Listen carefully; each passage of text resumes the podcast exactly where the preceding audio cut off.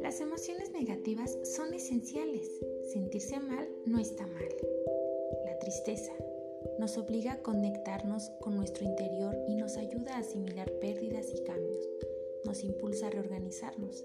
Sentirse mal no está mal. La decepción nos ayuda a romper idealizaciones y a ver la realidad de manera más objetiva. Sobre la tierra. Sentirse mal no está mal. El enojo nos ayuda a proteger nuestra integridad y aporta recursos para hacer frente a diversas situaciones. Hace que la tristeza duela menos. Sentirse mal no está mal. La culpa nos impulsa a identificar lo que no debemos o queremos repetir. Nos hace crecer y evolucionar. Sentirse mal no está mal.